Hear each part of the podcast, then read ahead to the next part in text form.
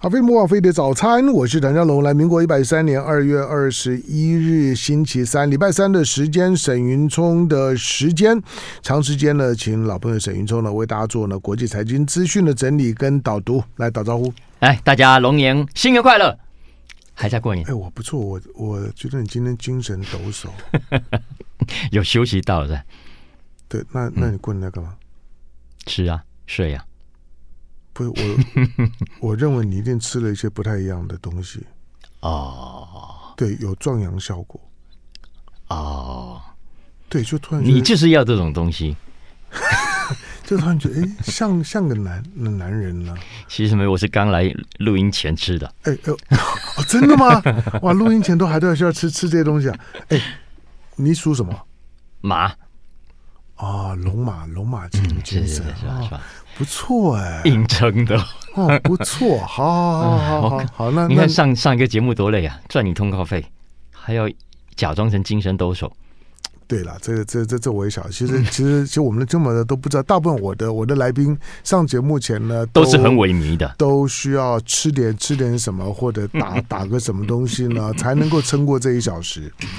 好吧，好，来，今天从从哪个开始？红酒。对，我们聊一下。最近我在《纽约时报》看到一篇很有趣的小文章了哈，他谈的是红酒的效益。因为刚过年，我想很多人可能呃吃饭也配点红酒，因为我们长期来相信，呃用餐的时候搭配一点红酒，有助于降低心血管的疾病啊的风险等等。可是呢，《纽约时报》这篇文章要推翻这个事说法，不叫要推翻，就是说呃再度的想要解释为什么这个说法。会被推翻，因为这个说法在美国已经被推翻很久了啊。嗯、那这个说法为什么会出现？我们今天为什么会普遍的认为啊，每天或者偶尔来一两杯小酒是有益健康，对你的心脏血管疾病是有帮助的？呃，是因为根据这篇文章啊。一九九一年的时候，美国的三大电视网之一 CBS，嗯，哥伦比亚广播公司，呃，它有一个很有名的节目叫《六十分钟》，嗯，六十分钟的节目当时就做了一集啊，这一集的题目呢，就说，哎、嗯。同样都在吃东西，而法国人我们都知道喜欢吃高油脂啊，没错，奶油啊，嗯、对不对？对，呃，是美食啊，嗯，吃这么多 呃高热量、高油脂的食物，嗯、可是根据统计，法国人罹患心血管疾病的比率远远低于美国，嗯，Why？啊，所以 CBS 他们喝红酒，哎，对对对对，嗯、就说哦，应该是跟法国人呢有在用餐的时候搭配一两杯红酒有很直接的关系，嗯。啊，所以当时的这个纪录片出来之后，因为他也访问很多专家跟学者说、嗯、啊，这个是有某种的实证研究的结果。嗯、根据《纽约时报》这篇文章说，CBS 这个六十分钟播出的差不多一年之后。嗯美国红酒的销量成长了百分之四十，嗯，也就一直啊、呃、这个说法流传到今天。嗯、可是其呃，当然后来也有很多的研究呃显示同样的结果啊，呃，比方说一九九七年有一篇呃很有名的 paper，嗯，因为这篇 paper 呢花了九年的时间追踪四万四十九万美国。成人，所以规模是非常大，而且时间非常的长。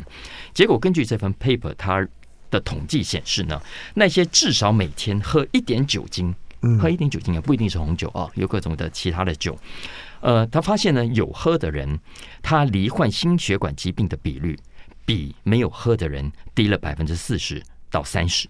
嗯，OK，整体来说，他们的死亡率也比没有喝的人要低了百分之二十。嗯，OK，呃，那一直到公元两千年前后，也有无数的报告显示相似的结果。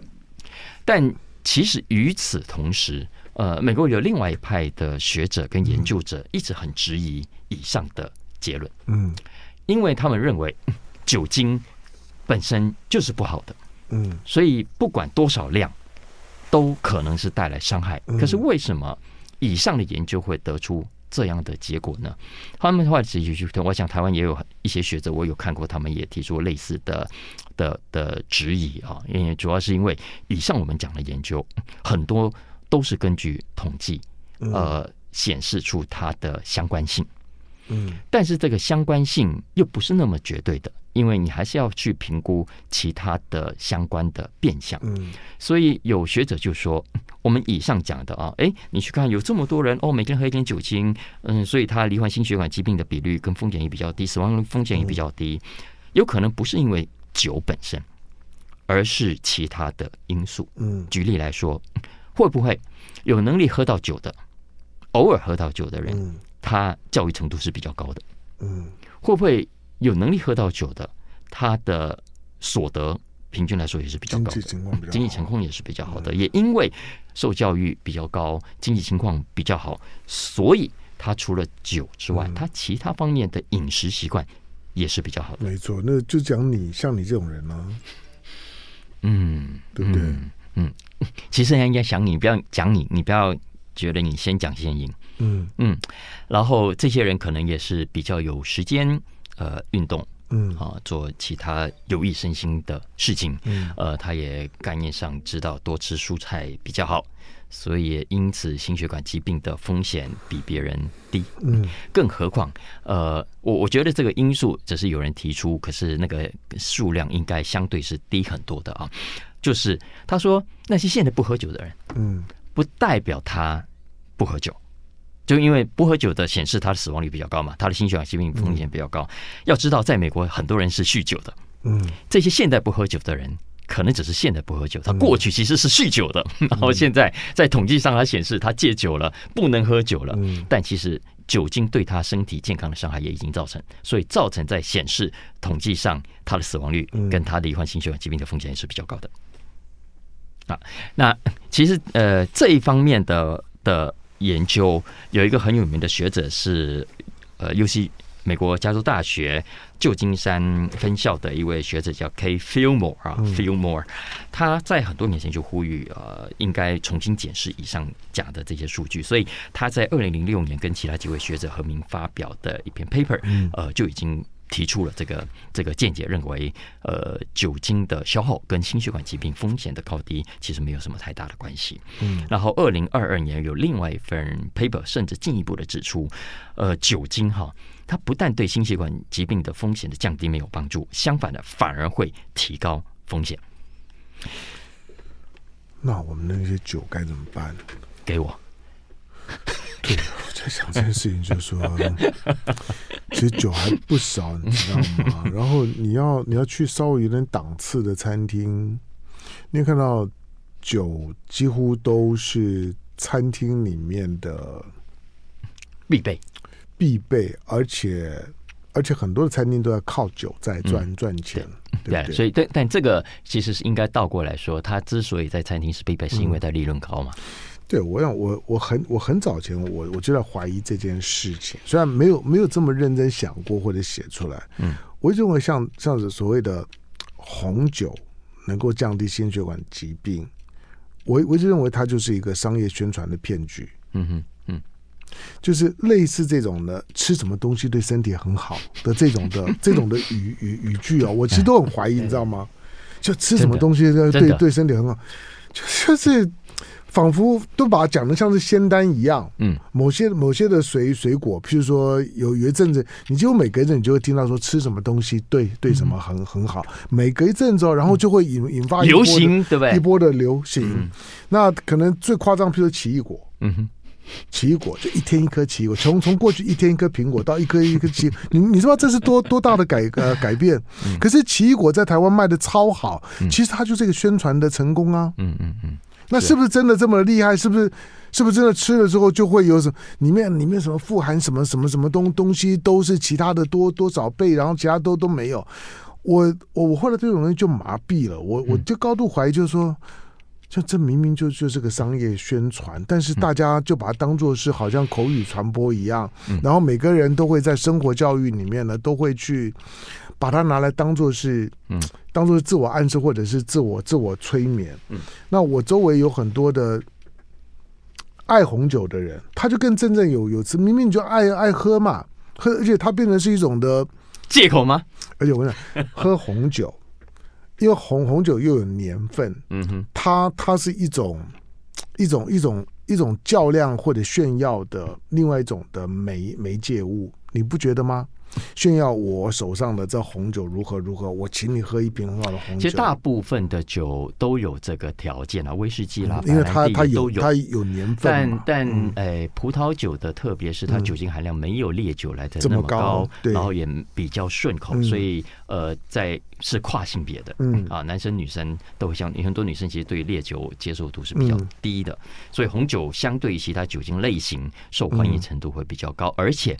呃，红酒之所以可以相对其他酒精有这个说法，是因为红酒里头我们都知道含有多酚嘛，嗯。那、嗯、多酚可以抗氧化啦，嗯、可以这个抗发炎。嗯，可是呢，其实我们刚刚讲的旧金山大学，哎，加州大学旧金山分校的这个学者，他说，其实目前为止，并没有具体的限制显示、嗯、红酒里面含有的这个多酚是、嗯、是直接导致心血管疾病降低风险的原因，嗯，你只能说哦，因为它有这个统计显示，常喝的人是这个状况，所以有这么一个相关性。我我的想我的想法就是，那我为什么不直接吃葡萄就好了？我很喜欢吃这吃葡萄，嗯，而且我葡萄都是连皮带带籽都一起吃，我就吃吃葡萄不就好了吗？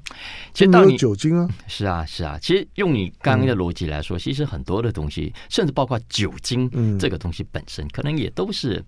大众呃呃媒体或者是呃很多人说它是好东西，嗯、然后很多人也因此就是只是因为这样子，所以跟着喝的。要不然对很多人来说，酒不是一个好入口的东西，嗯，它是一个苦又呛又辣又烈的人会伤喉咙，对，所以很多人之所以会慢慢的开始去。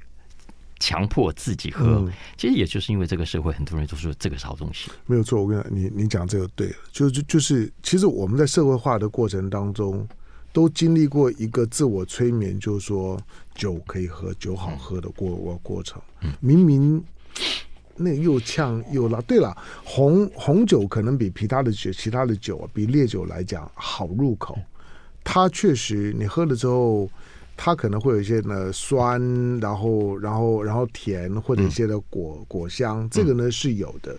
那因为这种的年份的关系，使得红酒它最主要的问题，红酒成为一种的文化仪式，而且那也是假的，百分之九十以上我认为都喝不出来。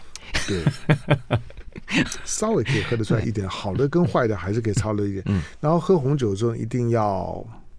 有一些仪式吗？你你光那个杯杯子都不一样啊，哎、对，对不对？叮叮哐哐的，嗯、然后到时候要摇一下、晃一下，你就知道，你就知道它是个仪仪式嘛。嗯、在秀那个仪式的时候，呈现某种的品味，以及我参与了某个社会阶级的活动。它跟喝啤酒。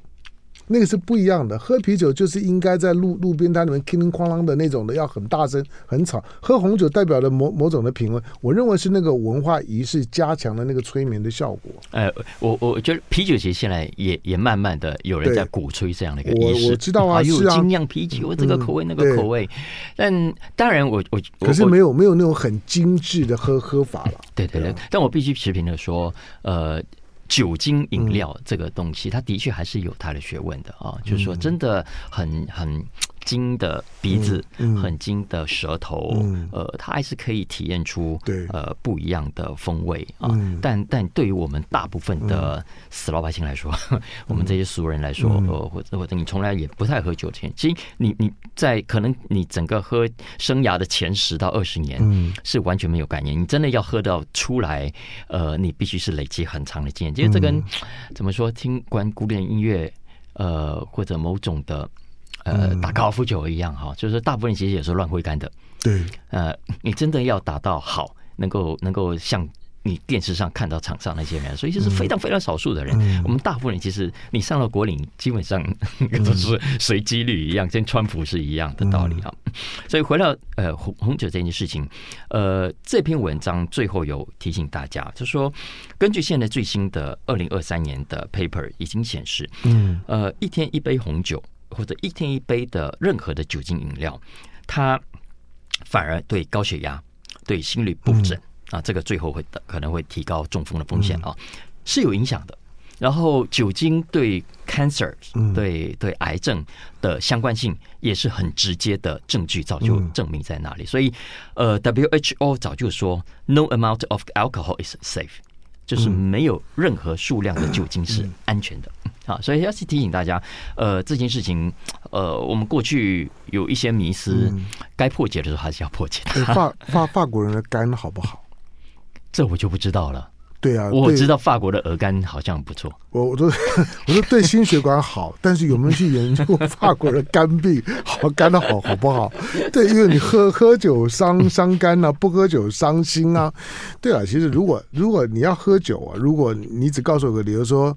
喝酒的时候很开心啊，嗯，我我基本上这个我同意了，就是我觉得喝酒的时候，那个心心情或者喝完之后的心情，基本上是愉愉悦的。大部分就边喝边哭的，我也我也看过，嗯嗯，不过大致上是愉悦的。吐的也有。对，跟跟跟朋友在喝啤酒也好，如果跟好朋友在喝啤酒也开心，喝红酒也开心，喝烈酒也都开心。嗯，你说开心我同意，但但是对心脏好。那我就就就不敢讲，会护护心脏，这个太太夸张了。这篇文章的作者叫 Alice Callahan 啊，那《纽约时报》。嗯，呃，Alice Callahan 他是 UC 大学 Davis 分校的营养学博士。嗯，啊，大家有兴趣可以找《纽约时报》这篇文章来看。如果你听了节目，呃，决定戒酒的话，你可以把剩下的酒寄到飞碟电台来，可以。对对对对对对对对对。如果就是你觉得啊，这种这种坏、这种这么糟糟糕的这东西，一定要把它清干净。对，那到哪里去呢？想要害谁？对，没关系，你可以把它送来呢。飞碟电台飞碟早的早餐，对我我这边呢都可以处理的。好，来我们进广告，回头聊。啊，飞碟播网飞碟早餐，我是谭家龙。今天礼拜三的时间，沈云聪的时间，下两个单单元，上两个主题呢，我就都很有兴趣了，因为这个我会常遇遇到。嗯，来，再再来，美国零售零售店面设计新趋势。嗯。呃，这是彭博新闻社最近的一篇文，嗯、我也非常有觉得很有意思的一篇文章啊。他、嗯、虽然讲的是从星巴克、嗯、呃最新开店展店的时候的新的设计，嗯，讲起，但我觉得它适用于所有的零售产业，适用于所所有的零售店面来思考哦。嗯，因为呃，星巴克向来很会搞店面嘛，哦，嗯、搞得灯光美、气氛佳。对，那现在光是这样还不够了，因为在美国发现，呃。所谓觉醒了嘛？哦，呃，要要跟 inclusive，要要跟顾虑到更多不同消费者的感受，所以呃，现在像消呃星巴克他们这一类的零售业者就在带头，呃，要更加 inclusive 的设计。怎么说呢？比方说，呃。呃，现在我们过去很多店，要么就是都没有轮椅可以上下的坡道，嗯，呃，有有些店可以就可以，没有就算了啊。但现在几乎所有新展的店，你大家有没有发现，在美国都有，嗯，都有，它它不可可以没有那个轮椅的坡道了。那光有这样还不够，因为有些其实进来那个那个走道也还是相对是比较窄的呀。嗯，然后结账柜台也相对比较高啊，然后取餐柜台也是比较高的啊。嗯所以新的这个星巴克的整个设计，啊，说包括进来之后，呃，结账的柜台，呃，乃至于结账那个收银机的设计，都不再像现在这样。嗯，其实我们现在的台湾有一些。餐厅也已经是这个样子了。你看，收银机已经不再是固定的一台机器，嗯、而是它可以走到你身边去帮你结账啊。嗯、然后，而且现在因为都都都用数位货货币嘛，其实其实到到那边结账都可以啊。对对对对对对啊！所以所以有这么一个呃和呃不一样的设计的。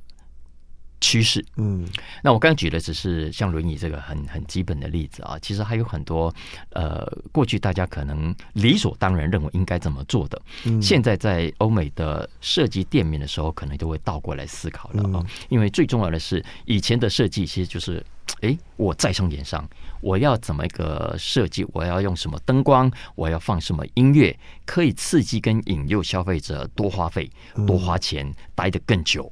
那我就要朝这个方向去设计。嗯，可是现在呢，你你你不可以光是想自己，你要去想到更多不同需求的人来到你店里所体验到的感受。举例来说，有些店哇，到处都是霓虹灯，嗯，到处都是明亮的灯光，嗯，哎，你有没有想过，你明亮灯光是让你的店好看，希望我可以哇更亢奋的购买。可是如果我本来就对灯光敏感的话，嗯。你是不是没有照顾到我的感受？是啊，哎，所以有一些店面，包括刚刚讲的星巴克在内，它现在有一些角落要把灯光给调暗，这个调案本身不是只有光为了说啊制造气氛而已，它还必须在呃符合他要的气氛、他要的氛围之条件前提底下呢，去取悦更多的不同形态的消费者的需求。嗯。啊呃，比方说，那太亮了，我我我眼睛就是对光敏感，你这样会害我 menu 看不清楚，这样不行。哈，所以这是灯光，呃，声音也是。有呃有有一些这个卖场有有各种各样的声音，比方说最常见的就是电视墙的声音，嗯啊呃电视墙你看又有光害又有声音的害，它是是不是一个 user friendly 的设计？对有些人对商家来说，当然是我就要尽量把我的呃销售的讯息丢给你啊，但对有些消费者逛街来说是很大的干扰，嗯，你会让他焦躁不安，呃会让他呃激发不。不应该有有的情绪啊，等等，呃，然后有一些声音是透过广播啦，呃，然后或者播放的音乐啦，啊，音乐的声量，呃，我们过去主流其实就是都教大家你要怎么样的声量跟选什么的音乐可以，比如说让吃饭的人更开胃，所以可以点更多，让逛街的人更亢奋，可以买更多。嗯，但现在除了这个考量之外，呃，据说他们要更加注意。到这个声音不可以让 offense 到你更多的消费者，不要说更多，应该某一些的消费者啊，他们叫做这个叫做什么？叫做嗯呃 sensory friendly，sensory friendly 就是在在在感应上呃友善的的一种设计啊。什么叫感应上友善的？基本上呃是要第一个不要提供 overstimulation。不要提供过度的刺激，以及第二个，呃，不要让你的消费者 sensory overload，不要让他们在在感应上、在感官上，呃，过度承担负担。所以，你的灯光、你的声音，呃，都要经过某种适度的，呃，照顾到更多不同类型的消费者的感受。嗯，对啊，光的像。像沈云聪是很怕光，你你你你你看到太阳，见光死吧？你看到太阳就会尖叫嘛，对不对？好，就是这个呢。当然，平常在你在你在做做装潢设计的时候，不见得会考虑到讲究一点的，可能会因为现在都是 L L E D 灯嘛，嗯，LED 灯。它的波波长啊等等，其实都可以选的。你买 LED 灯泡的时候呢，上面大概都注明，不只是黄光、白白光，它都都告诉你波长如何。这个跟你的明亮度啦，以及以及要摆在什么位置，这这就是我们过去这十年来的重要的趋势。因为 LED 灯太方便，也太便宜了，也太好用了，所以变成是不是都给它加灯？要不然之前老板算一算，哇，电费划不来，对，少装灯。可是现在很多你有没有发现，灯都比过去亮很多？因为确确实啊，它确实。整体算下来是省电的，嗯、那照照明的效果效率呢是比较高的。好，那我我想哦，对我我在我我要跟你讲，就是说像你像像像你这种，就是说就是说这种咖咖啡店控，我不久之前去了那个去了芝加哥的 Starbucks，嗯哼，它号称全球最大的 Starbucks，Okay 你你你去过吗？没去过，你去过？嗯啊，那个、那个、那个店真的吗？五层楼。啊，五层楼，然后里面啊，因为我去的那那天刚好他在，他有在卖卖那个呃加了 whisky 的咖咖啡，嗯哼，啊加了马马那个马天尼的咖啡，嗯哼。对哦，那个排那排队啊，那个那个那个那个情况就像是大陆大陆去年在卖那个加了加了茅台的，啊啊啊对，就去年不是卖那个茅茅茅台，哇，结果那个大大卖。美国也也搞这套，不过你去的时候你就发现啊，那个还蛮壮观的，那个咖咖咖啡文化呢是很惊人的。我为什么说这个题目呢？就就是我有兴趣，就是我有隐隐约约感觉到，就是说谢总的。不管是卖场也好，或者是这种的连锁的这种的商业形态也好，我有隐约感觉到他们有什么地方在在变变，嗯、对，对对，但你说不出来，对，对，对，对，但你可以可以感觉到，对，但但是你刚刚你刚刚你刚你刚刚讲的这个呢，对，就是他要他变得，其实重点是 friendly。嗯，就是怎么样让让消费者呢进来的时候啊，还有空间感，嗯，空间感。你你这次去啊，你一定可以明显的发现他们的走道的设计，位置跟位置之间的距离，因为 COVID 的关系，嗯，哎，疫情这三年变宽了，变宽了，变宽了啊，变宽了，因为他们要照顾到彼此的安全距离。以前以前呃，很多的桌子跟桌子之间距离是相对比较近，他们现在都把它拉开了。嗯嗯，所以这个一定是一个很明显的的差异。嗯。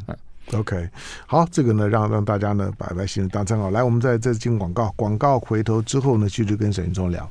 啊，非常不枉费的早餐，我是梁家龙。来，礼拜三的时间，沈云聪的时间再来。所以你你刚刚好，你下次在美国有些卖场啊，我看这篇文章，他说，呃，有一些卖场他还是要顾到自己的生意啊，所以电视墙还是要播，然后声音还是要有，灯光还是要亮。嗯，但是呢，他们一个折中的方法就是，比方说他们选一个时段，例如像早上。八点到十点，OK，让比方说早起的老人啊，不用上班的人，嗯、呃，他可以可以在这个时间点去去逛。嗯、那在这个时间，它是 for，它就叫做 sensory friendly 的时段。嗯、在这个时段呢，呃，这个电视墙是静止不动的，它不会一直闪烁光芒，然后刺激你。然后呢，这段时间的背景音乐是关闭的，这段时间的卖场的灯光是比较暗的。嗯，其实你有没有觉得吗？有些卖场 它 always 二十四小时，如果是那种二十四小时，always 这么亮。老实说，逛久了是很不舒服的。嗯，诶，它有一个这样一个时段，呃，这个卖场的灯光是相对比较暗的。哦，然后你可以你可以想象，你进到一个很安静、没有音乐、没有电视墙的空间，然后让你去买东西。嗯，诶，其实我我我自己想象，我觉得这是一个还不错的、不一样的体验。嗯，那就看看看时段。对了，我们我们去我们去消费的时候，其实我们并没有对这些对这些环境的可调整性，嗯。想想太多，我们啊，它就是这样的，它灯就是这么亮嘛，啊，多东西就是这么多嘛，对，你看它就这么乱嘛，对，嗯嗯，像我们 Seven，我们的我们的的二十四小时店，嗯，你你不觉得它真的不需要二十四小时，嗯，都维持一样的亮度嘛，嗯，都都维持一样的的热闹缤纷嘛，啊，它是一个可以可以因应不同时段的主要课程，那是成本考量啊，那这种便利便利的商店，你想它那个它那店要开到关那多快啊，嗯，对不对？所以它一定是成本考量。那晚晚上的时间，它大部分都是整理货货架的时候，那那又又不太，它基本上考虑的并不是消消费者。但是我觉得，如果是像 Seven 这种便利商店，还比较能理解，因为因为你你会在 Seven 待的时间并不长，嗯，它店反正就这么大，你进去到到到有目的性的，对，就进去到出来，大概你进去你已经知道要要什么，它不是逛的，嗯嗯嗯，对。但是如果是像是一些的卖场。你经常去出来的时候呢，你手上东西比你预期中的多很多的，嗯、那种有逛的味道的，那你真的就要考虑了。嗯嗯，对，没错没错。嗯、来讲到卖场了，我们接下来做一个题目，嗯、谈 Costco、嗯、啊，那是我这个礼拜 Podcast 里面的其中一个题目。哦，我们来继续来。这边我们来聊一下，因为呢，呃，这个这一期最新一期的《经济学人》里面有篇文章，我非常喜欢，他谈的是 Costco，嗯，因为 Costco，呃，它虽然在规模上全球排名老三，次于它的规模营业额没有 Walmart 那么大，也没有 Amazon 高，可是呢，它的利润非常的好，它的股本报酬率是可能 Walmart 的两倍左右啊，所以过去这四十年来，它的股价涨幅也是非常惊人的，嗯，呃。前阵子才过世的 Charlie Munger，在就是他的主要股东，他爱死了这家公司。但你知道吗？过去同样的四十年，S M P 五百指数的平均报酬率已经很厉害了。嗯，你可以赚二十五倍，二十五倍已经很厉害了。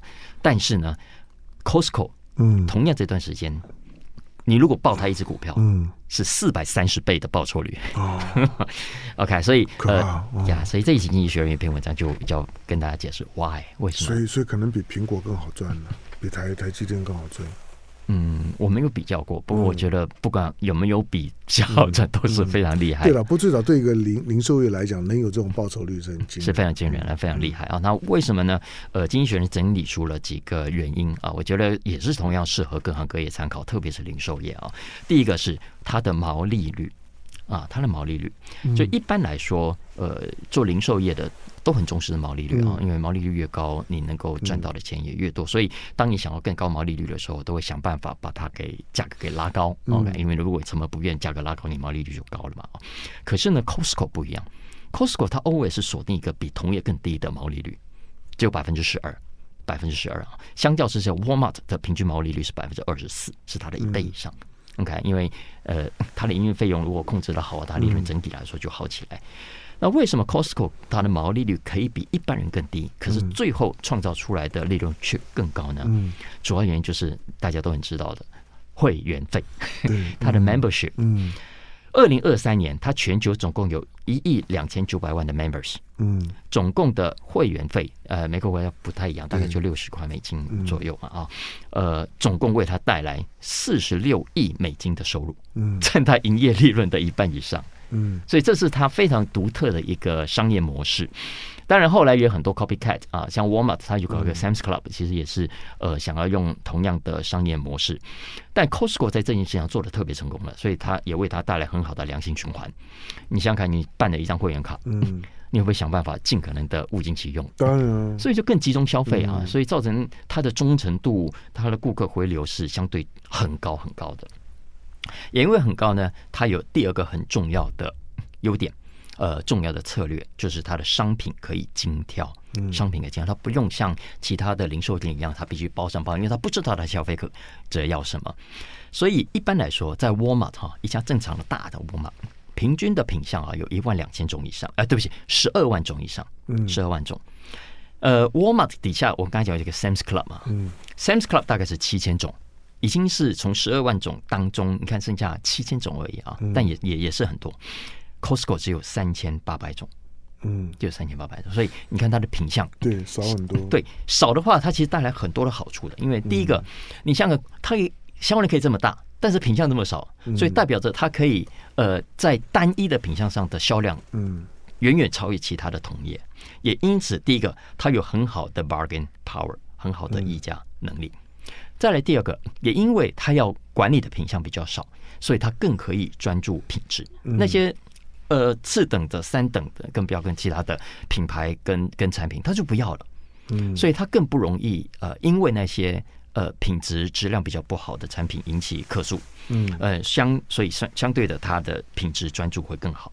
再第三个，也是最直接的空间效率的运用。嗯，你看，人家要摆十二万种。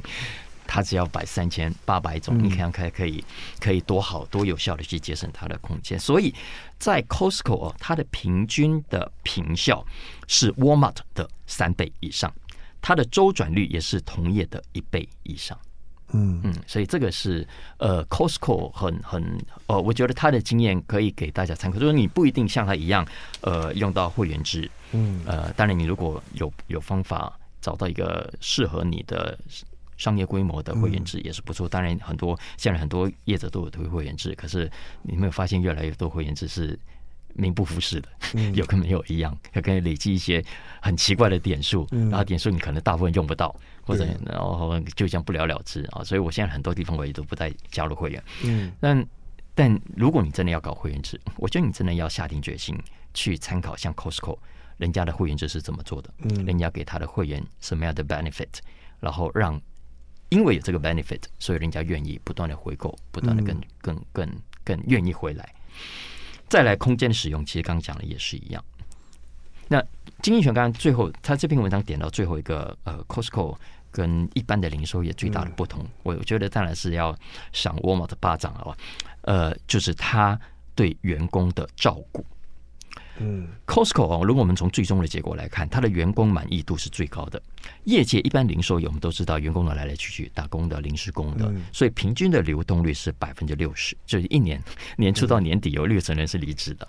可是呢，Costco 的平均流动率只有百分之八，嗯，里头有三分之一以上的员工待满十年以上，嗯，好，我，光是这个数字，大家就可以自己去想，人家为什么可以。做到啊，所以当当然很多的做法，呃，讲讲多了也会觉得啊，这个，但但其实我觉得人家是拿最后的成绩来告诉你，他是真的做到有在照顾员工的啊。所以以上是 Costco，我觉得这篇文章呃，可以大家有空去找来看啊，就你可以想到很多可能跟你的生意有帮助的角度。你你觉得扎扎实实的缴会费这种制度？为什么会成功？嗯，呃，缴会费哈，就是那不是不是所有人都有这个自信的。嗯、我觉得这这关乎企业自己的的把握度啊。呃，你看为什么我们现在满坑满谷说你要去买买杯咖啡，买个什么东西，他说因为加入会员，有会员就可以就就怎样。但他也只能叫你加个会员，然后呢也很方便，但其实什么都没有给你。他只是要到时候哎，容易有你的 line 有讯息，有什么活动可以可以让你知道而已。他其实没有打算因为你这个会员而额外给你什么太大的 benefit，他只是希望你多来消费，如此而已啊。所以我觉得倒过来是企业自己在想会员费这件事情，呃，你有多大的把握，呃，有多大的自信，你可以呃稳定的提供呃对消费者有帮助的。东西，嗯，那我觉得简单讲是这样。好，因为我在我在我在我想过这件事啊，我觉得比譬如说 Costco，Costco 的会会费，就是一般会员是一一千多块吧，好像。嗯、然后他不是有有有那个黑卡，嗯，黑黑卡黑卡好像是好像是两两两，我忘了两千多还、嗯、还多少？然后然后你消费到多少了之后，他好像有比较多的折。呃，折抵，对，他在他在会费呢，在在会员卡上面来讲，他花了点心心思。我在想说，那同样的卖场，一一个消费者的角度来讲，那价格可能差不多或者没有差多少。那我为什么我为什么宁可就是说去 Costco，那不到沃尔玛，或者说到到什么像大润发或者什么？Costco 的卖卖场除了给你一种，就是除了我这里，你别地方买不到。嗯，这个是他他的他，他会做的，就是他的商品不多，但是有一些的商品或者那个价格这种东西商品就只有他那边有。嗯，这个呢是那第二个，它的品相没有这么多，所以我觉得对消费者来讲，他形成一种习惯，就是说我的挑选没有太困难。嗯，我不知道我不知道你会不会注意到，就是说它同样一类型的东西来讲，可能就只有两三种让让你挑而已。洗洗衣精，OK，就就就三种，就挑一种吧。嗯、那这三种可能也大张都 OK，但就让你挑一种。就是我我我的我的消费经验就是说，在 Costco 呢买这种的东西的时候，在挑选上不困难。嗯，我甚至不太需要去比价，因为我知道它的价价格大概是 OK 的，不会太太太的困难。不是，而且你会相对有一种自自我假设，很放心，它的价格不会贵过外面。对，第三个就是说，它有它的独门，比如它的烘烘焙，嗯哼，它自己的这些的肉品啊等等，哎，这个是有吸引力的。没错，没错。我觉得对对家庭或者餐饮业来来讲，这个是一般的卖场很很难取代的。当然，呃，其实文章里面还有提到它的自有品牌 Kirtland，。对对对对对，它的它的自由。自由品品牌，然后还有一个就是说，会会员制啊，它形成消费者在消费行为当中，你就会形成某种的优越感，嗯嗯，专属感。对，就就说我可以，我可以进来啊，并不是每个人都可以都可以进进来啊。虽然有有会员卡人很多，但是终究是你要有有有会员啊。很多人是这跟这跟平常去什么连连锁的饮料店啊去加入会，那个是不一样的，因为你是要缴会费的。所以拿有那个会员卡才能够进 Costco 消费，最后也要确认会员卡的身份，这件事情会让就是说消费者本身，这跟你在持有信用卡当中的等级是不一样的。嗯。那因此，他会有某种消费上的优越感，因为不是每个人都可以进来。嗯，最后就就是当有会员卡的时候，它就出现一种一种的情况，就是说，Costco 不会普遍的像是沃尔玛的这么的展展店到处都都有，因为你在某一个城市里面要有足够的会员，是不是这个这个小镇里面有足够的人可以可以形成你的会员的体系去养那家店，就不一定了。嗯，那这跟没有会员制的大家都可以进来的是不太一样，所以我会发现 Costco 的店店数，即使它获利很高，可是它的店数以及在许多许多的小镇里面，你一定会看到沃尔玛，甚至会看到 Target，但是你你你不会看到 Costco。嗯，就它它的它的会员制会限制它在很多比较小型的城城镇里面，它是没有办法的存活下来的。嗯。好吧，我讲完了。来，感谢呢，今天呢，礼拜礼拜三的时间呢，沈云聪的时间，感谢，谢谢。就爱点你 UFO。